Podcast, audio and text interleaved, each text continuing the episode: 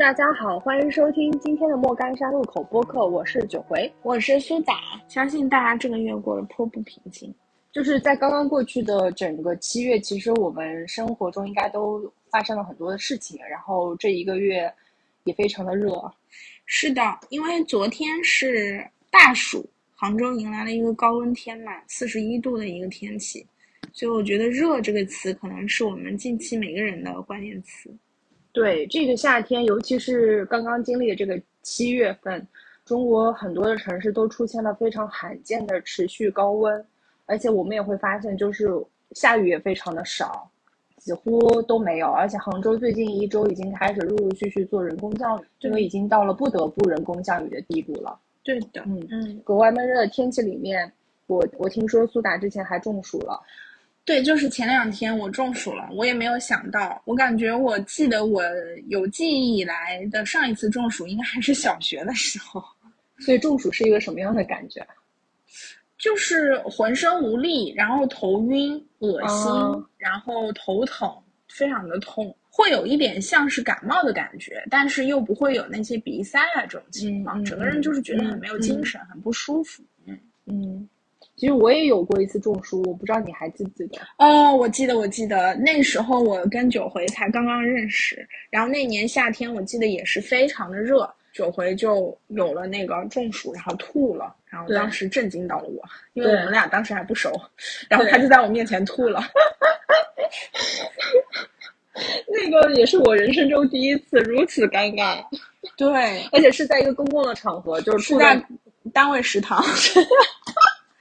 我突然间想到这件事，所以其实今年中暑也是上很多的热搜，或者是因为我前段时间看到了一个热搜，就是关于热射病的，我都不知道热射病是什么，就以前从来没听过这个词，今年也是第一次进入到了公共视野里面。对，包括像霍乱啊这些词，还有鼠疫，就是我觉得好不可思议，这些词以前我都只在。一些小说里面就看到过。我记得我们第一年做播客的时候，我还在节目里信誓旦旦的说夏天是我最喜欢的一个季节。但是今年夏天我有一种热的我都有点烦了的感觉，就让一个喜欢夏天的人都觉得痛苦。嗯。但如果听我们播客的人都知道，我这个人是真的不喜欢夏天。对对对，我我就很很讨厌，就是比如说蚊子啊、晒黑啊，就这些夏天一定会带来的这种负面效应。但你不觉得今年热到蚊子都没有吗？呃，六月份的时候我还是明显感觉到了，就是我因为我经常晚上就被蚊子咬醒。今年我觉得格外呃让我觉得不可思议的一个事情是，就是我其实夏天开空调。我不是那种一整天都开着，我也是，而且我喜欢开着窗户，然后开空调，然后。对，然后一般睡觉的时候，我都会定时，类似于到了凌晨，可能四五点它就会自动关掉。嗯，但是今年就是我已经没有办法，就是如果我四五点关掉之后，等到六点多的时候，我一定会被热醒。嗯，我也是。对，所以我我差不多也是回到家就开空调，一直开到我早上起床为止。嗯嗯，怎么办？就是何以解忧，唯有空调。是的，而且你走在室外的时候，会有一种热到难受到崩溃的感觉。就是我这次中暑也是因为在室外走了比较长的时间，然后正好也是赶上生理期，自己穿的其实不是特别的少，就就还穿着长裤这样，所以我就彻底的被热懵了。这种感觉，今年的热还有一点让人觉得很窒息的，就是今年还有很多的室外活动了。要要在室外进行，比如说你要出去做核酸，哦，对，排队伍做核酸，对，然后这个过程就很痛苦，因为往年是没有这个，今年很多城市常态化核酸检测以后，意味着你隔段时间就要去做核酸，那你就意味着你要去排队，然后要在室外等着，这个过程就很煎熬，特别是这些做核酸的工作人员，他们穿的又特别的多。啊，不过好在现在都还是有那个了，就是有空调房化的岗亭这样。对他们有小房间了。嗯嗯。你刚刚说要做核酸，其实我也想到，就是我们戴口罩已经戴了三年了。对。就是以前我觉得夏天戴口罩其实也挺好的，可以防晒。是。然后今年我觉得完全不行，就是我分分钟都想把口口罩拿掉，就能不戴我就不戴了。真的就是戴着太闷了。而且就是你戴戴个没多多久之后，我会觉得就是有股味道，嗯嗯，那个让我自己受不了。而且我不知道你有没有发现，就是室外穿防晒服的人越来越多了。嗯，就是以前好像没有那么多的人戴那个什么，嗯，就是袖套、袖套啊，包括帽子，包括撑伞的人，可能也就是一些撑伞的人。现在的人出门都是捂得严严实实，只能露出眼睛那种，你就会觉得就像那个。养蜂人一样，就护得特别严实，可能也是因为现在的防晒的衣服做的特越来越高级了吧，所以就很多人轻薄穿，然后你就会觉得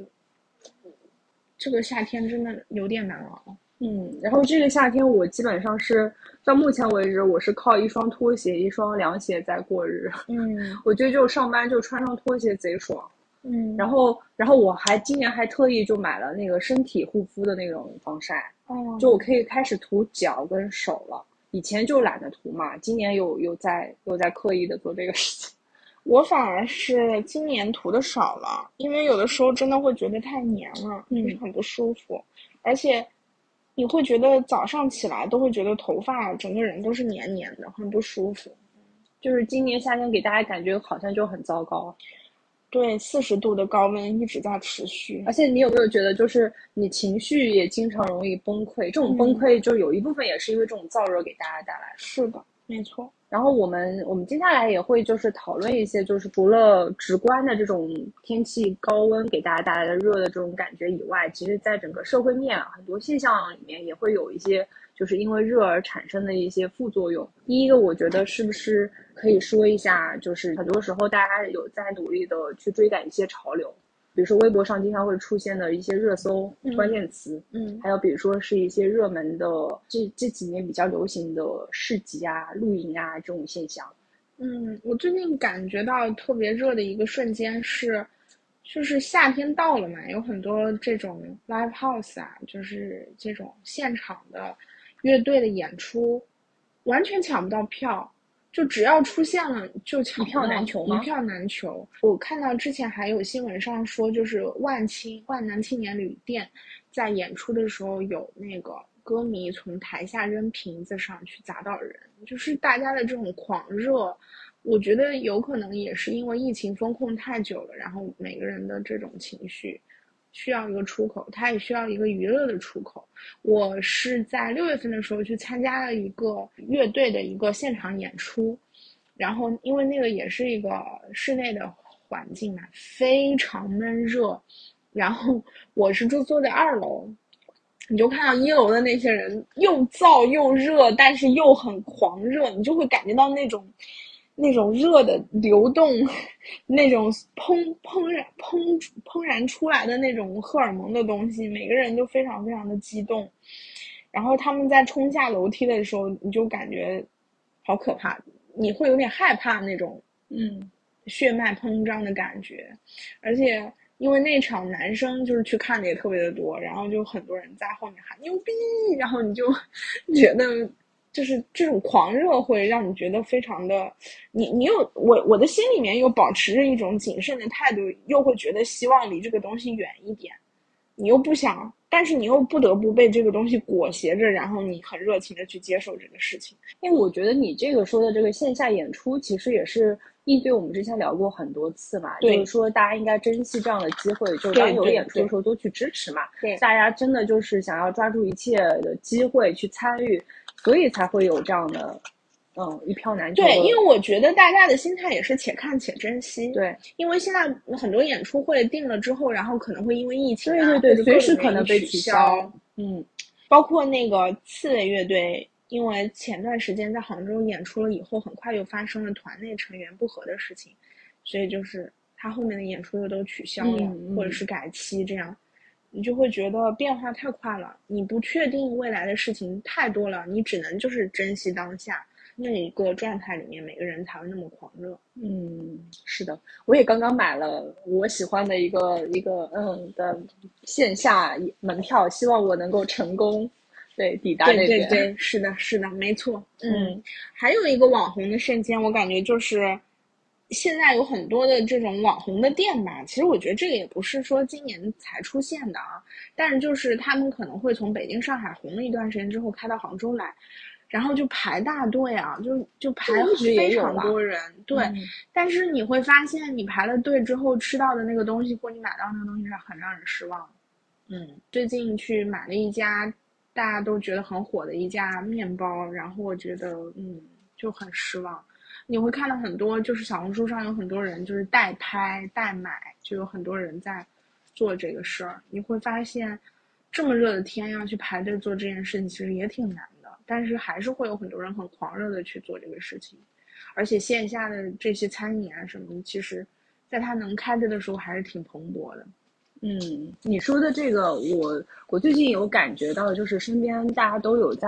就除了你说的这个面包店以外，还有就是那个之前有那个茅台冰淇淋，嗯，对对对，就那个也是一个很神奇的东西。是的，然后突然身边的人都去买这个冰淇淋，而且也是非常雪糕刺客。对对对对对，想说这个东西怎么要六十多块钱？然后我们小时候放冰才五毛钱。就之前那个钟薛高那个品牌，就是被称为雪糕刺客那个事情，其实我我怎么说呢？我觉得。很正常吧，我觉得就是他有，就像你买包包一样的，他有好几万的包，也有几千块的包，就是大家个人选择嘛。但我觉得这也是因为消费这个行业急速发展起来了，人们对于一些一些产品的定位还理解在以前的那个时代，所以你会觉得我为什么要溢价这么多去买一根冰棍吃呢？对，但是你决定权在消费者手里嘛，我可以选择不买，因为这个市场还是很广阔，还是会有人愿意去排队买这些东西。嗯，但是你会发现它存在的也很短，就热的很快，然后对对对，一阵子消过去也很快。是的，所以网红经济嘛，就是来的快，去的也快。嗯，是的。然后我另外觉得有一个我自己比较了解的行业就是露营嘛，露营也是疫情之后蓬勃发展的一个行业，而且从二零二零年到现在才短短的两年。但是那个时候，我觉得就露营还是一个非常精致的一个，有点像年轻人群体去玩的一个行业。但是到今年为止，我发现我身边的大众群体已经全部都出动了，就几乎已经做到人人都在购置，或者说你至少购置过一件跟露营相关的产品。嗯，就它也孕育诞生了很多新的品牌，就是都投身去做这个事情。而且我今天看到一个跟飞盘相关的一个新闻话题吧，就是说如果玩飞盘的时候不穿 Lululemon 的 legging，就是一种不时髦。哦。飞盘也是一个，嗯，我不太不太能 get 到。就是连你在参加这个运动时候穿什么这件事，可能都红起来了，就跟它相关的这个链条上的这些行业都红起来。但是你有没有发现，就是当我在说关于你说的网红经济这些新消费的产产类，包括像露营、飞盘这样的一些生活方式的时候。其实他们都是跟我们的生活非常接近，就是我们的生活的一部分。嗯，那那真的就是因为我们退而求其次，没有办法去更远的地方。是，假如说我能够去日本，可以去国外，可以去别的地方，所以为什么会新疆游都非常的红啊？你没有看到上周最火的新闻是独库公路变堵车了？对，嗯，对，变堵库公路，你就会觉得就是所有，包括海南，姐今年非常非常的热。就是所有的酒店和这个机票都很贵，但是就是因为人们没有办法去满足他这样的，但是也是因为我们刚说那个心态，就是你不知道这种日子还能过多久，你不知道自由还有多久，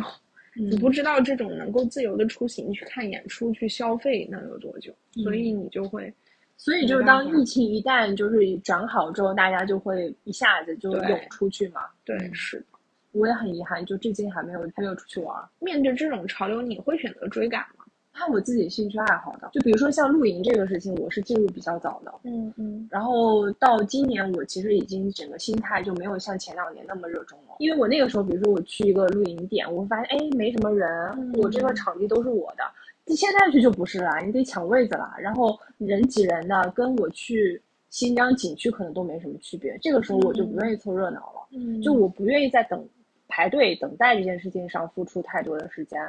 所以你说的购买，比如说很那个什么面包啊、奶茶这种，让我去排队，我是不愿意的。嗯，这点我觉得我们都差不多。对，而且我觉得面对这种潮流的东西的时候，我通常都还是会更谨慎一点，因为我会观察一下，啊，然后会觉得这个东西我它确实是好，或者说可能有人说过它好，可能嗯你才会选择自己去消费。对对对对对，是的。包括那个像新疆这个城这个地方一直很热门，嗯但是你也知道，每年的暑假一定人多，那你何必去凑这个热闹？对，是的。但我觉得也是因为今年的这个情况，就是国内大部分的地区都非常的热，天气炎热的热就是如果暑假到了去选择旅行，那大家肯定会想到去一些凉快的地方避暑嘛。对可能有一些相对凉爽的地方，它就会红。对，要不就西北，要不就海南，对就基本上也是这样子。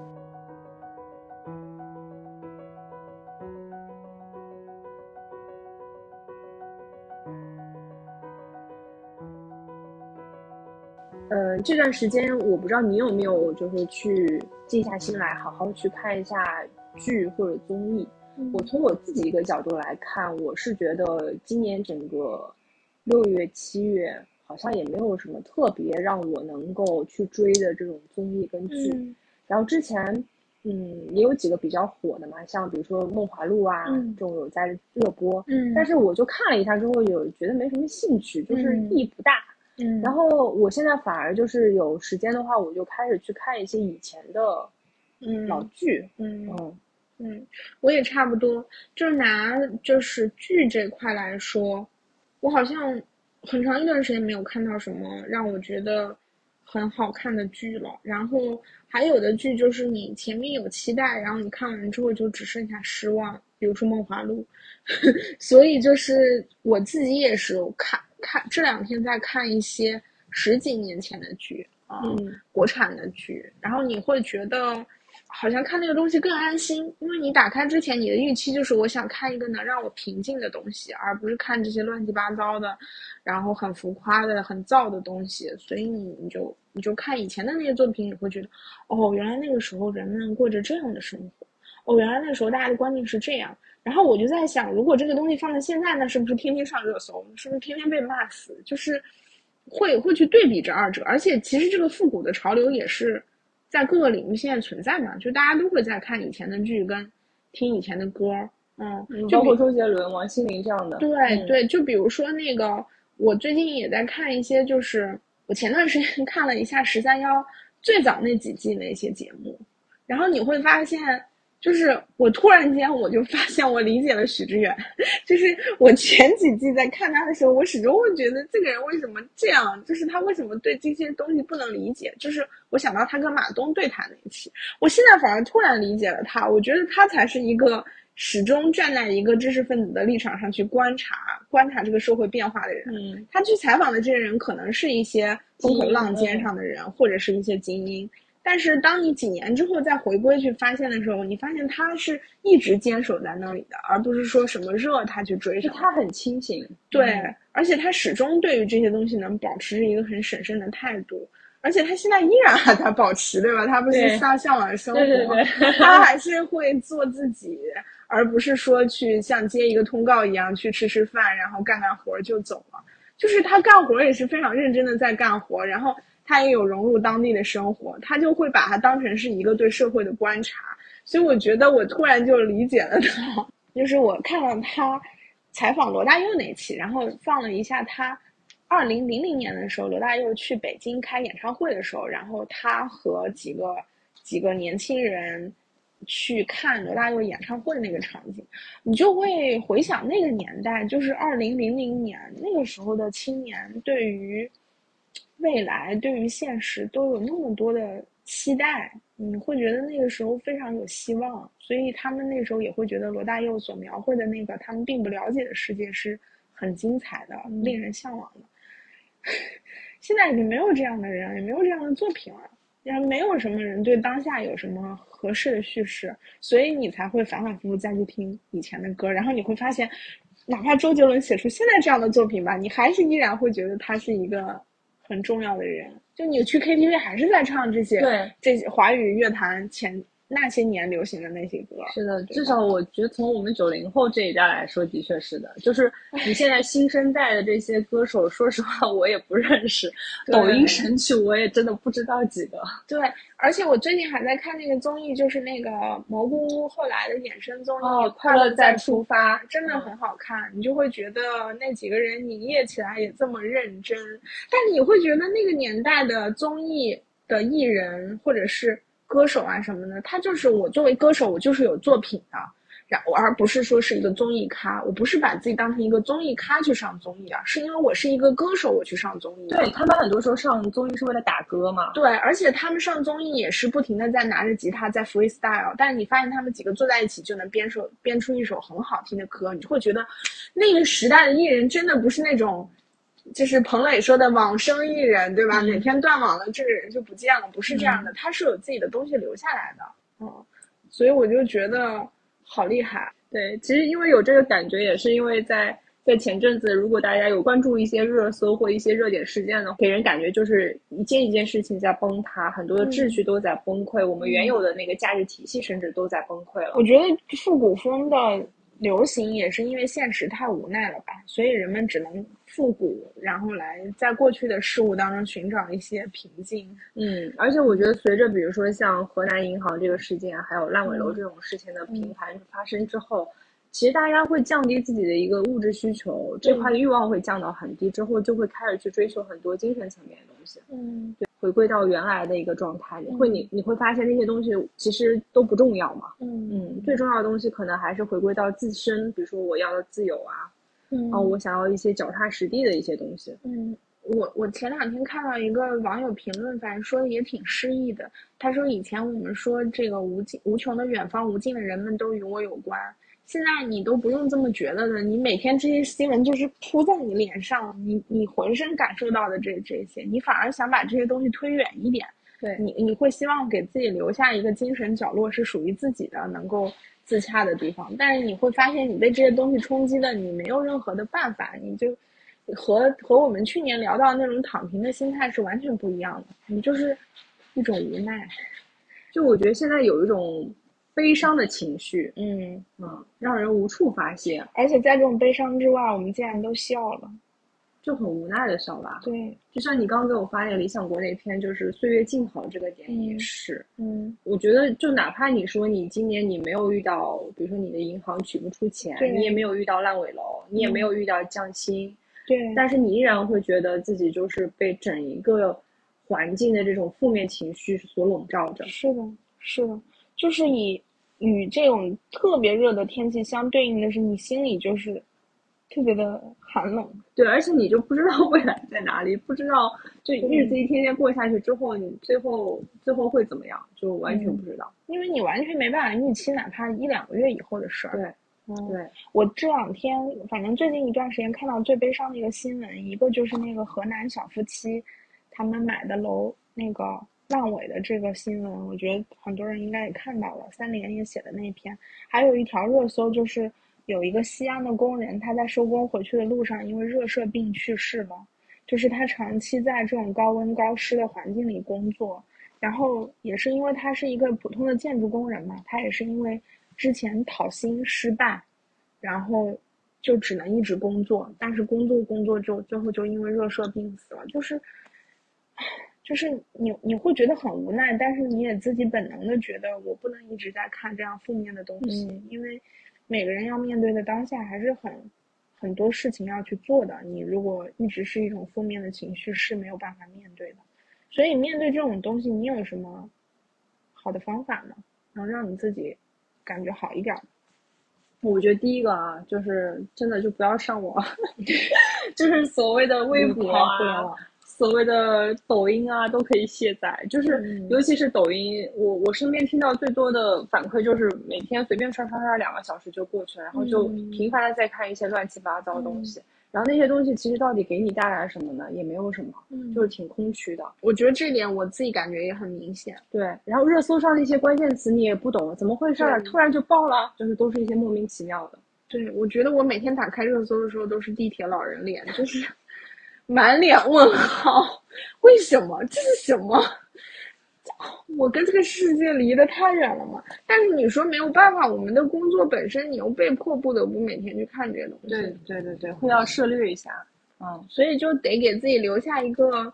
一个精神空间吧，让你自己觉得平静一点的地方。嗯嗯。然后我觉得还有就是，我觉得可以保持一个。比如说两个小时左右的一个时间，你可以专注去做一些事情。嗯，就这个事情，我觉得只跟你自身有关的啊。就当你意识到自己身体状态不好的时候，或者说你需要减肥的时候，那你就去做这些对你自身真心是有效的事情。嗯，就比如说你去锻炼了，或者你就补觉啊，或者你就看书啊。嗯就是你一定要想的，就是我做这些事情，我不是为长远，就是我。只是让让当下的对让大家自己真心是为你好的，你意识到你一直熬夜下去肯定是不对的，那你就就停止这个事情。对你说到的这个，其实就是互联网的杀时间嘛。我自己也会有这种感觉，就是我今年浪费了太多时间在某 A P P、某 A P P、某 A P P 上，就你会觉得你的你的表达其实也变得很碎片。嗯。这个也是互联网必然的，而且你在手机上看一篇微信文章的那个专注力甚至都没有了，你会在这个过程中不断的被新的弹窗打断，嗯，然后因为我以前还是挺喜欢看一些微信深度的报道的嘛，就比较长的文章，但是我发现连现在连这个我都无法坚持，你就会还是被别的东西打断，所以我觉得还是人要的太多了，就是可能得让自己稍微纯粹一点。我前两天跟我就是一个实习生聊天嘛，我就跟他探讨，就是现在就是短视频、长视频这个事情。然后他说，现在人，你就是问我，就如果我们想要做一个什么东西，就去做一个新媒体的产品，就一定要做短视频嘛。他说，超过两分钟的视频，他就根本就不想看，嗯嗯，就是完全无法专注那个自己的精力去做这个事情了。所以你看，新一代的人，他们比我们的专注力要短非常多。对，我觉得我我还是挺愿意看一个，就是比如说。中长视频的，对对对，但是我也很难保证，我看一个中长视频的时候不再玩手机，除非我不是拿手机，我除非我是拿手机看的，嗯，但我这个过程中也可能会被微信啊或者是其他一些东西打断，但我还是有这种对于深度内容的诉求在，嗯，但我自己也会发现我的表达是很碎片化的，嗯，就我记得我最早的时候就是在传媒体的时候，就是我写一篇稿子。然后当时我的领导对我说：“你们这些年轻人为什么对文字都没有敬畏？”我现在还是想到这句话，我发现就是这样的。就那个时候自己还会觉得有一些不服气在，但是你现在想想，你就是没有敬畏，你就是只是想完成这个活儿而已，而不是说把它真正当成一个专注的事情去做。但是你现在想想，就是真的会，大家会丧失这种。对于复杂事情的表达的能力，嗯嗯嗯。那天我跟你一起去看《引入尘烟》，嗯，然后那个那个电影其实还蛮久的，而且它整一个进度不是挺缓的嘛。对。然后那天其实我就是一直。把手机放在包包里，对，就不想打拿出来。对，对我看到了。尽可能让自己投入的去看一个电影，不要去被手机打断。而且那个电影也是，嗯节奏比较缓嘛，然后以大量的就是对白不多，然后大量是音乐，你就会还是比较沉浸的能去看那个。但是就像我记得之前展开讲讲好像讨论过，就如果是一个剧，你可能就没有办法那么专注的去看，你就必须要看一些强情节，然后很。很高概念的东西你才能支持你看下去。如果是个静静的剧，你就看不下去。嗯，除非你是去看韩剧、美剧这种，就是你一旦强情节的，对一啊没有，还有一个是因为语言的问题，啊，必须要专注去听，对，不然的话就不知道在讲什么。唉，突然就有些无奈了。嗯嗯。对抗这个热的这个情况下，还有一个很有效的办法，还是运动啊。嗯嗯，就是运动，就是让你的这个热达到一个顶峰。嗯，然后运动完之后，你会觉得酣畅淋漓，特别爽。就越是夏天的时候，越适合去外面跑步。就晚上啊，不是白天的时候。这个是你的一个方式。对，包括就是我现在如果去游泳也是一样，会觉得它是一个非常好的解脱的方式。嗯，我觉得最近对我来说一个比较有效的方式，一个是。就是看书，嗯，就之前我们读书日什么也提过一些，就是沉浸式的看书能让我觉得就内心能平静一点，过滤掉一些不好的信息，嗯，还有就是我觉得如果你真的觉得很难受，或者你的身体承受不了一定的压力或者是什么的时候，就让自己彻底的放空休息一下，不要给自己太大的压力。就是，嗯，反正我觉得睡觉也是一个挺好的方式吧，就是沉浸式睡觉，就是哪怕你就是就是不要让自己在睡前看手机。哎，有的时候我觉得是怕，就是因为你接收很多信息之后，你脑子特别乱，一下子还不一定睡得着。对对，所以你就不要在睡前看手机，可以选择，比如说在睡前半小时，我就是看书，嗯，这样会好一些。嗯，我觉得很多道道理大家都懂，但是做起来还是挺难的。难的哦，因为这个难去阻挡对东西。整个社会真的是现在让你就觉得你没有办法独善其身，你做不到一个人能够那么就是岁月静好的一种生活下去了。是的。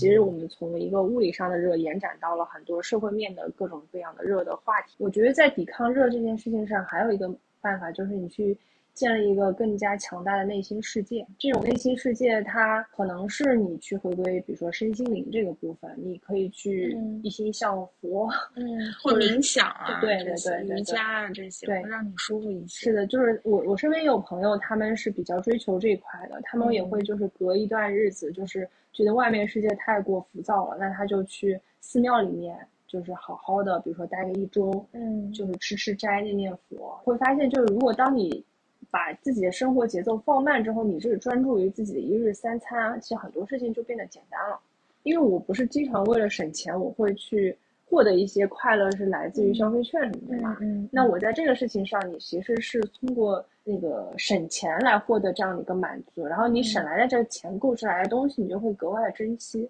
然后这个珍惜的过程中，你会其实他们更多的只是满足于我生活里的一日三餐，但是你会把这个一日三餐。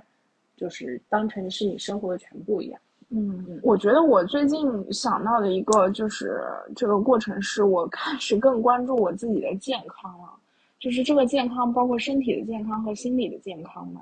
因为我觉得刚我们说的这些纷纷扰扰，其实都是对内心的冲击。但这种冲击很有可能时间久了就会变成身体的变化。就比如说我之前一段时间去体检，然后发现自己身体有很多不好的地方，所以我就会觉得。那我每天要一个是要控制饮食，在在吃上要，就是更专注于自己真的想吃和健康食物。还有就是可能，比如说在能创造条件的情况下，尽量少去点外卖，自己做，或者就是是健康饮食，就是其实是回到一些比较简单的事情上，包括保证充足的睡眠。嗯，就当你的身体慢慢慢慢能调整到一个比较规律的状态的时候，你整个人就会觉得感觉好很多。嗯。就会觉得状态不一样，包括有一些运动啊什么的，嗯，这些规律的事情会让你觉得，呃，有秩序感一些。因为我觉得秩序感这个事情还是对我来说挺重要的。对，就是外面的秩序已经崩塌了，你内心的秩序还得稳住，是有这种感觉。是。而且我们在看那个就是《引入尘烟》嗯这本电影的时候，你也会觉得里面的人就是生活节奏，是跟你这个节奏完全两样的。对。但是他们做的事情。说难不难，说简单也不简单，对吧？对。但是他们一直就是就是过着一种就是尘归尘土归土的生活，让你感觉非常的安稳。嗯，这种安稳是给你一种内心的安定的。我觉得还是因为我们生活的这个世界，你不得不被卷入一些寻不寻常事情里，你被你的工作、被生活本身都异化了，你人都不再像是一个人了。你当然会觉得不舒服和变形了嘛。嗯嗯，如果我们能再回归自己一些原始的诉求，可能会觉得好一点。嗯，但你仔细想嘛，你能改变什么吗？嗯，你如果不能改变外界的世界，那你只能尽可能就是让自己内心更有秩序。对，或者你就选择就是逃离这个世界，就是你觉得。你觉得这个异化东西，我尽可能就逃离。我想到罗翔之前说的一个观点，他就是说，其实就是特别简单，就是过好当下，就是今天是一个礼物，嗯，你有没有尊重的对待今天这个礼物，这件事情是最重要的。因为当你去跟一些伟大的先贤对话，你会发现这些问题在人类历史长河中都是反复不停的出现的。嗯，你不过就是这个漫漫长河当中的一粒尘埃，对吧？你遇到的问题。那老古人老早就遇到过了，他们是怎么解决这个问题的？他们也无奈也痛苦，但是他们最后也就是这样了。所以我们这当下遇到的这些还算什么呢？这个虽然可能有一点儿怎么讲，有一点精神胜利法，但是它确实是能够在你改变不了外界的时候，得给自己一个安慰的东西，就是在今天要好好珍重它，还是在是吧？及时行乐，在能行乐的时候行乐。是的，我觉得我们这一代人已经建立了很呃，见证了很多事件的发生了。就是我觉得是很荒谬，你知道吗？对你想象不到，原来在二十一世纪还想象不到很多事情就这样发生了，你很难想象。你会觉得你现在去看哪怕五年前的东西，你都会觉得那个时候是那样的。更何况是吧？今年还有很多人去怀念二二零一九年，那也就是三年前的事情。对吧？就是我觉得真的很荒谬。我觉得二零一八、二零一九年，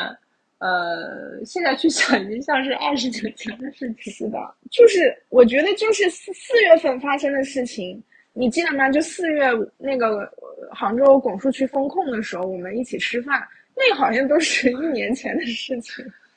就是那种巨大的一种虚无感和荒谬感，就觉得不确定，这样，嗯，就会觉得很。很神奇，所以我觉得，既然我们都已经无法预测一个月以后会发生啥，那就只能把握好今天。对，平衡内心的冷热吧。嗯，在在外界热的时候，自己能够理性一些。对，那我们进入这周的本周推荐。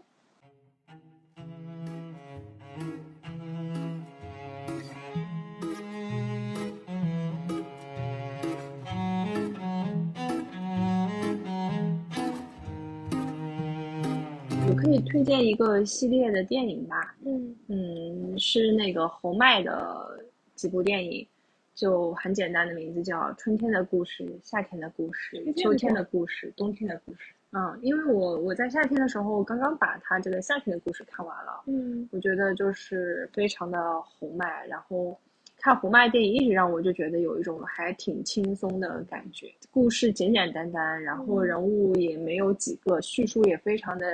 非常的简单吧。但是你在他的整一个故事里面，你还是会收获一些 peace 吧。就如果之前没有看过红麦的这个系列电影的人，我觉得现在也可以开始看。嗯，然后在红麦电影里面，其实也会有经典的这种三角关系嘛。呃，不知道当下的人们对于谈恋爱这件事情还有多少的渴望，但是也可以看一看，就是感受这种既想爱又很害怕的这种这种情愫。嗯嗯，我觉得这可能也是很适合夏天，很适合燥热的天气里面的这种。我推荐一个我最近在看的纪录片嘛，其实就我今天在看的那个《我在仁艺学表演》，然后这个我看了一下豆瓣都没有什么人在看啊。所以可能还是比较小众。它是那个北京卫视跟北京人艺啊一起拍的一个纪录片。它其实记录的是二零一九年的时候，他们招了一期表演学员班，然后记录这些学员是怎么在人艺学表演的这样一个过程。然后我推荐它，其实我还没有完全看完，但我推荐它是因为我觉得，在这么一个特别燥的时候，这个片子其实挺。怎么讲？其实从表现手法上来说，他挺白描的。他就是特别纯粹的跟你展现他们怎么上课的，比如说什么冯远征怎么教他们讲台词，然后这些仁义的老艺术家教他们怎么做人。宋丹丹对怎么对怎么就是怎么演好塑造角色，就这些。但是你会觉得他都在提一个点，就是我刚刚说的那个点，就是你会觉得这些人他们对于他们热爱的东西是很有敬畏的。你现在去听他们说这些的时候，就特真的特别像是，你把你自己放在一个很低的位置，你会体会，你去体会说他在教你怎么样做一个人，怎么样去认知一些最基本的常识。然后你看的过程中，其实自己也会在想，哎，这个事情不是很简单吗？这个事情不就是一个技巧吗？但是他们常年在这么练的过程中，其实就是不断的把这个技巧内化为自己的东西的一个过程。所以我觉得看了以后会让你觉得很真实，也很有，也很有触动。嗯，就是他们都非常的鲜活和有人的感觉啊，你会觉得他们回归到了这个事情的本质，就是怎么做一个好的演员，做演好一个话剧，塑造好一个哪怕就是一个普通的一个小角色，他是怎么做的，就很纯粹。而且，因为它这个纪录片并没有什么手法，它甚至没有任何炫技，它除了一个片头稍微有一点这个潮流的感觉。因为这两年其实火的纪录片也特别特别多，但是有很多你看他的表现手法其实就是炫技，你都会知道，他马上导演就会跟你说，我要在这里放大招了，我要在这里抒情了，这里我要加一段音乐，这里我要哭了，就是这个东西就特别纯粹，拍的特别电视台那种传统的纪录片的感觉。但你会觉得现在在看这些东西，觉得它还挺挺真实、挺有意思的，而且你会觉得这些艺术家确实是为什么能够称为艺术家，确实他在表演的过程中，他整个人是发着光的，嗯，所以我会觉得，嗯，他还是对于现实来说有一定的教育意义吧。至少你自己会觉得很热的时候再去看这个，你会觉得内心还挺平静的。嗯，我还没有看完啊，包括他现在豆瓣都好像还没有开分。嗯嗯。就推荐大家去看一下，嗯，好的，那我们这期要么就先这样吧。好的，那这个炎热的夏天可能还会继续，嗯，就希望大家能够在热的过程中找到自己那个舒适的部分，嗯，希望大家都能够找到让自己平静下来的方式。How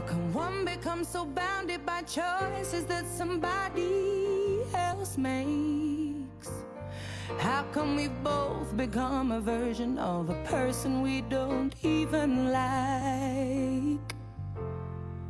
We're in love with the world, but the world just wants to bring us down by putting ideas in our heads that corrupt our hearts somehow. When I was a child, every single thing could blow my mind. Soaking it all up for fun, but now I only soak up wine. To play